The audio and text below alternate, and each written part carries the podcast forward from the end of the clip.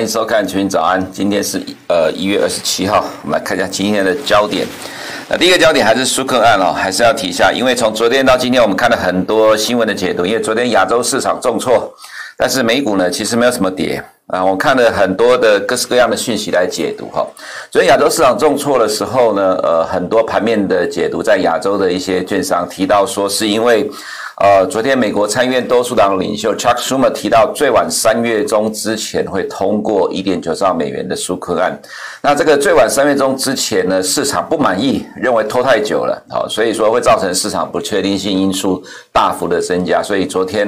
呃卖出了亚洲股市啊，这个其实是市场普遍解读的理由，在昨天盘中亚洲时段的时候啦。不过后来我们去了解，呃，其实各市场下跌原因不太一样哈。等下在亚洲股市部分我们会提一下。但是呢，嗯，这个部分哈，昨天早上我们在解读的时候，我说对于美股来看，我觉得在三月中是三月中之前是正面的，因为就其实对美股投资人而言。呃，基本上只要有一个呃乐观的利多，在未来有一个时间点可以期待的话，基本上这个对于美股来看，在那个时间点之前，其实美股是不太会有呃大跌的，除非有特殊意外的大利空出现。那今天凌晨的美股啊，其实开盘就是上涨，它并没有受到亚洲股市上呃下跌的影响，它大致上是证明我们所讲的，就是在呃这个纾困案通过之前，只要未来有一个预期的话。呃，其实美股是不至于会下跌的，甚至可能还会持续的上涨。但是呢，在呃盘中当然就经过了一些震荡，就是因为呃明天凌晨三点的 FOMC，所以有震荡情况。所以这个三月中之前哈、哦，通过到底是正面还是负面的哈？我们会这样看，是觉得说，我们认为对于美股。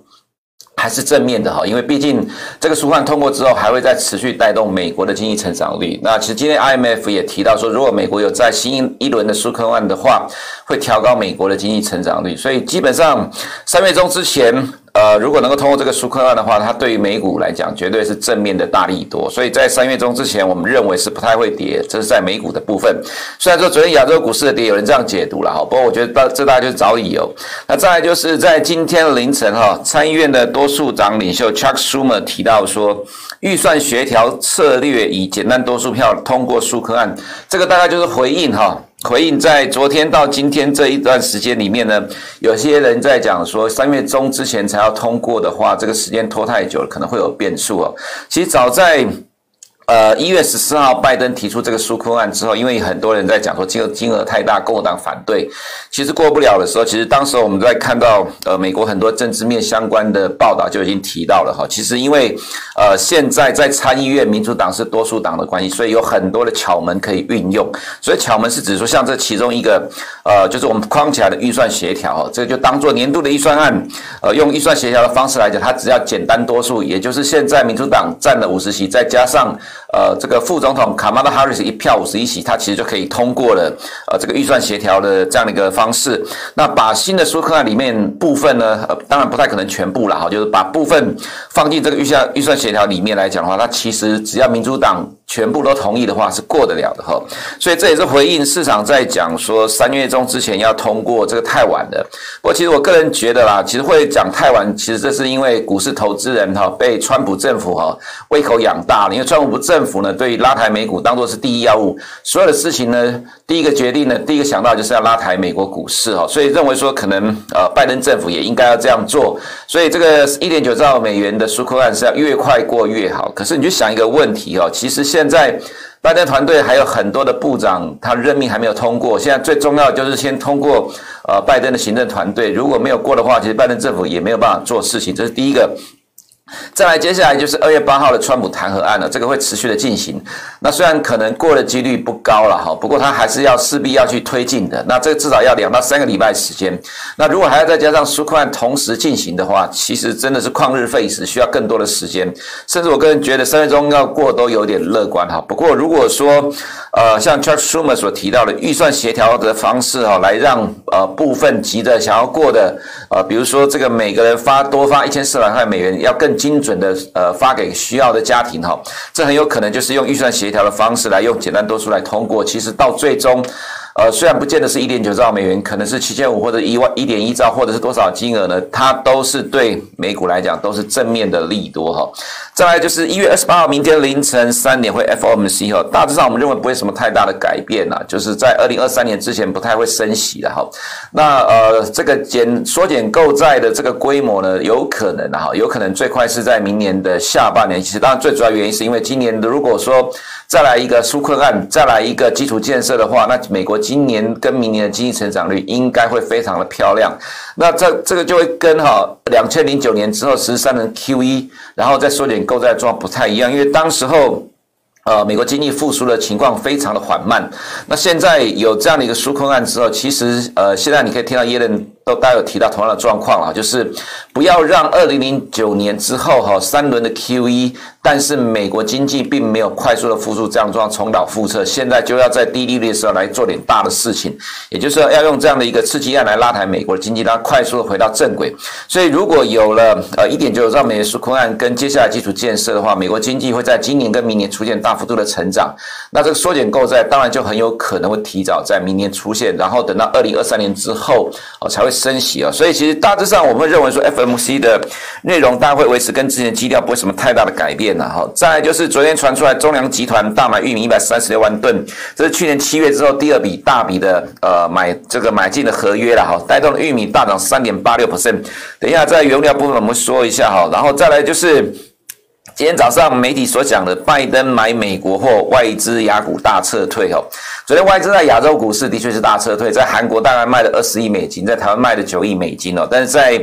呃 A 股的话，大概只有卖了呃大呃折台币的话，大概是两百多亿台币，也大概差不多是七亿美金左右。其实卖的还没有比台股来的多了。严格来讲，只有在台湾跟韩国卖的比较多。这个等一下我们也会做个呃探讨。再来是港股的科技泡沫。这个声音哦，昨天开始有比较呃，有很多人在喊的，所以造成呃昨天的香港科技股重挫，但其实北水持续的大买超，这等下在港股部分也会做个分析哈。再就是疫情恐慌，外资大卖超台股呢，也是在等一下台股部分会做个探讨。那本周的财报呢，接下来就是明天凌晨的 Apple、Tesla 跟 FB 哈。那今天早上。呃，这个 Microsoft 财报已经公布了，等下我们看一下这个部分。那在二月二号有 Alphabet 跟 Amazon 的财报，我们先看一下其实市场的一些热门的状况了哈。其实就是我刚才前面所提到的，这个纾困案在三月中最晚通过的话，它其实对美股会有什么效果哈？其实很多可能很多的这些指标股、大型股是在高档震荡、慢慢的区间，可是它对于呃其他中小型股来讲，就是很好拉抬的情况。刚好其实我们在这几天有看到一档股票呢，也是现在美国新闻呢也在热烈探讨，就是说。散户近期疯狂抢进追加的 GameStop，它是呃游戏销售商哦，其实呃券商目标价大概只有二十九块而已，可是到这两天已经喷到了大概一百四十多块了哈。那其实，在短短时间内大幅度的喷发，这最主要全部都是散户在追抢的哈。那这其实就代表说，现在市场的狂热，你说这是泡沫吗？可能在小型股里面，它的确是泡沫，但其实这也证明一个状况，就是哦，其实当。呃，现在的美国股市，呃，有政府在保底，政府的保底就是纾困案跟刺激，呃，这个基础建设刺激案，还有中央银行的保底，就是 Fed，呃，维持长期的低利率哦。其实，在这种情况之下，呃，其实官方本来就在营造泡沫，营造股市的多头了哈。所以，其实我们倒觉得说，也不用太过于的紧张，说现在泡沫就要破了，因为泡沫破了，其实现在对 Fed 来讲，没有什么工具可以救，就是维持低利率而已哈。所以，呃，其实我们认为。现在不管政府、中央银行，并不会想去戳破现在的泡沫了，所以其实对于。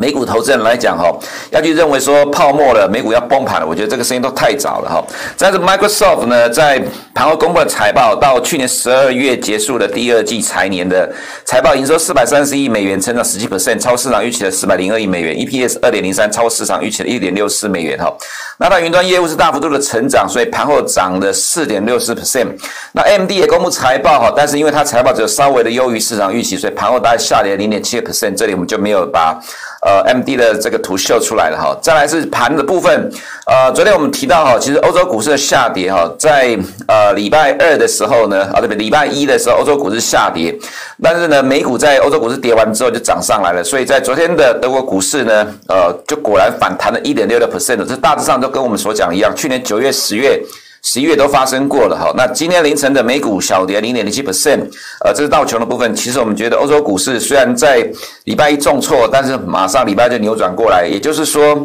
其实全球金融市场，尤其是在股市这一块，还是为美美股马首是瞻的哈。那美股如果呃，继续往上涨的话，其实全球股市也跌不到哪里去。那 Microsoft 盘后涨了四个 percent 哦，带动现在纳斯达的期货大概涨了零点五个 percent 啊。基本上今晚上的美股应该还是正向乐观的了哈。所以虽然呃道琼跌了零点零七 percent 啊，在等待呃明天凌晨的 FOMC，但我们认为这在就是短期的整理了。整理完之后，等到呃传统产业财报比较烂哈，那公布完之后，大概就会跟着 S M P。跟这个呃纳斯达持续的往上走高哈，再我们看一下科技股的部分哈，呃 Apple 涨了零点一七 percent 啊，其实短线涨这么多之后还能够这样的 K 线走势，其实算是强势的整理，就在等待明天凌晨公布的财报。那我们认为财报公布完之后还是正向乐观的发展哦，Tesla 也是一样强涨之后也是强势的震荡哦，FB 仍然在持续的赶进度，这是我个人觉得需要去留意的 FNG 里面的股票，因为原因是哈，它其实是利空最多的哈，不过在近期这个情况之下，在 FNG 里面呢只有它每天在涨，当然每天涨是因为呃距离前高的呃还蛮远的，还蛮远的情况了，持续的赶进度，所以没有什么意外的话，已经。呃，创新高的 Netflix 哈，跟这个呃 Alphabet 创新高之后，接下来 FB 也在赶进度哦。那其实我们也看到 Amazon 在这几天也其实有在缓步的推升了哈，迟早没什么意外的话，另外两档都会再创新高哈。那 Alphabet 股价创新高之后，这样的强势震荡走势也是非常的强哈。另外是 Moderna 呢，今天持续的上涨，最主要就是因为变种病毒哈，可以使疫苗效期更长，而且 Moderna 证实它的疫苗对变种病毒是有效的哈。所以纳斯达呃强势的为呃强势的震荡今天晚上没什么意外的话，应该会持续的创新高。那公债殖率就是在呃近期来讲没什么太多的讯息，在等纾困案啊，所以大家就短期的震荡哦，在沿着二十天均线的缓步的震荡垫高的走势。美元跟呃这个欧元就是短期的下幅震荡整理哈。那商品的部分都在跟着。呃，美国金融市场的波动，尤其是在原油这一块了，会跟着美股的震荡。那短期没有什么太多利多利空的消息，就跟着风险资产在走。那黄金也是小幅的震荡哈。所以在商品的部分，最主要就是哈，呃，在昨天中粮宣布啊，就是这个大的合约采购玉米一百三十六万吨，是去年七月以来最大的规模，推升了玉米的价格大涨，也带动了黄豆的上涨。其实这黄豆跟玉米还是互相的联动。不过其实从现在的基本面来看哈，因为现在虽然说。降雨有助于黄豆的生长，呃，生长，但是也会延迟到后面的呃玉米的播种，所以玉米的状况反而会变得越来越好。基本面的情况，那所以说纯粹从价格走势来看，我们也看到出现了分歧哦。之前最强的是黄豆，但其实到这一波来看哈，已经变成黄豆跌幅重哈，然后小麦也跌幅也重。小麦本来基本面就比较差一点，那玉米玉米的基本面走势最强，所以。呃，这一波的反弹，连续两天的反弹，其实也快要回到起跌点了哈。包括要起跌点这个地方，我们觉得会开始震荡了。震荡之后，还是要看基本面的数据。那短期来看，我们认为还是会在。呃，起跌点的高点跟这个二十天均线之间小幅的震荡整理哈。那至于铜的部分呢，还是维持呃我原来看嘛，缓步震荡偏多，等待苏克案跟未来的基础建设案的进展哈。那外资在亚洲的动态的部分，昨天在韩国卖的那十九亿美金，在台湾卖的九亿七呃九亿七千万美金哈。其实每个市场都有不同的状况，其实我们看了半天哦，所谓的。买美国或外资要大幅度的撤出亚洲，这个逻辑当然就是找理由下跌啊。但其实我们认为不是这个原因，因为昨天，呃，在亚洲时段跌的时候，我们看了半天，并不太有什么人在提到美国或这个问题哈。那韩国看了半天，我们觉得应该就是三星的问题，因为三星的掌门人被关了吧？好，那市场担忧三星的。接下来的集团决策可能产生一些问题哦，所以其实整个三星集团的股价都大跌，这可能是这比较是接近呃真正的原因是昨天外资大卖超韩国的原因哦，所以其实整个昨天亚洲市场都重挫哈。再来是港股的部分哈，其实昨天有这样的一个讯息哈，就是因为在礼拜一的时候，呃，腾讯的市值来到九千五百亿美元啊，那九千五百亿美元其实已经接近了一般认为国际超级大企业。一兆美元市值的门槛了，所以在昨天的开盘前，在香港就有些机构投资人说：“哈，这个是香港科技股的泡沫，那都在讨论什么时候要破。”不过我们也看到说呢，昨天的尾水还是持续的买超一百二十七亿港币，这个其实是什么意思哦？就是说，其实在香港的部分哈，在香港的投资人来讲，百分之七十是机构投资人，所以为为什么香港的本益比长期来偏低？因为香港的机构投资人都拿港股的本益比来跟国际相同的企业来做比较，所以它。本益比比较低。可是呢，北水哈，北水它是用 A 股的本益比来去衡量香港的科技股的本益比，觉得太低了，所以在这今年以来不断的强力的大幅买超香港的科技股。那国际投资人所在意的呢，就是所谓的呃一兆美元的腾讯是不是太贵的问题？我们可以看到。这是美股市值兆元俱乐部哦，呃，这个 Apple 是两兆美元，二点四兆美元，其他的像 Google 跟 Microsoft 还有 Alphabet 都在一兆美元之上哈。那 FB 大概八千亿美元，Tesla 八千亿美元，现在的腾讯的市值大概超过了。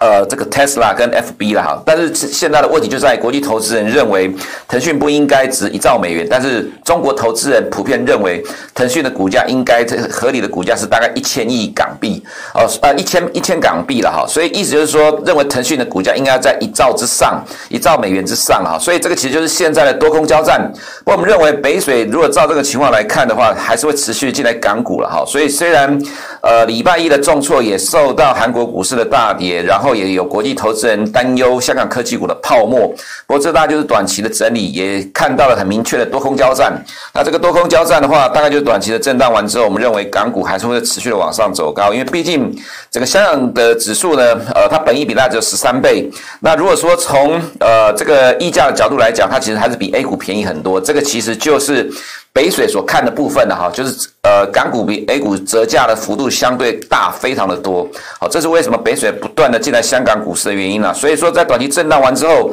呃，我们认为中期的趋势还是偏多的哈。那至于在 A 股的部分，昨天就被呃港股的拖累哈。那当然，其实最主要是金融股持续的弱势了哈。那白酒股昨天也重挫，所以昨天成分股几乎全部的下跌哈。那跟着港股在下跌，跟着亚洲股市也跌。不过我们还是看法一样，全球股市的指标是在美股。那今天凌晨的美股其实是没有跌啦，所以没什么意外的话，今天亚洲股市应该就会反弹的。只是说因为现行比较差，所以还是需要一点时间来震荡哈。那至于在台股的部分，SARS 是持续的。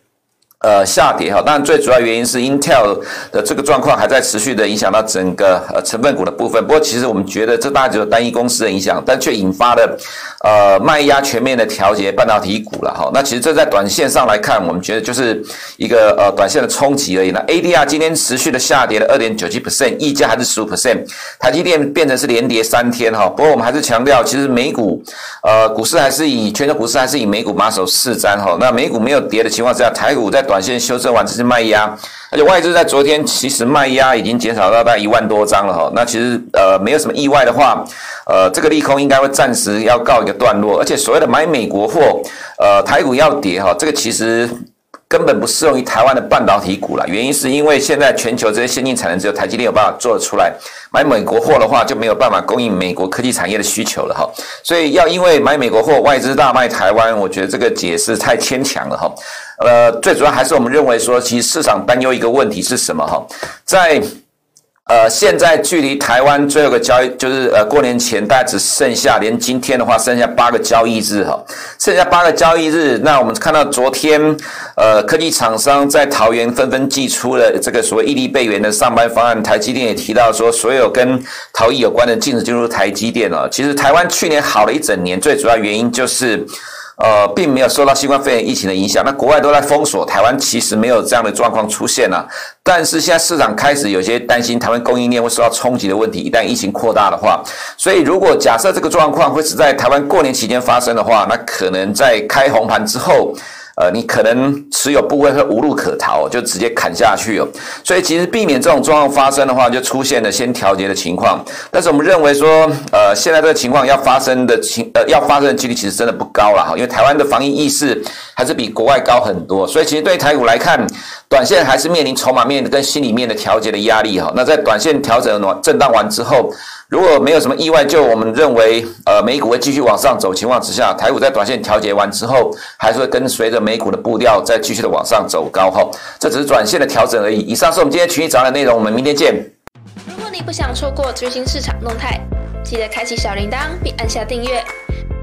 此外，我们在脸书、YouTube 以及 Podcast 都有丰富的影片内容，千万不要错过。每日全球财经事件深度解说，尽在群益与你分享。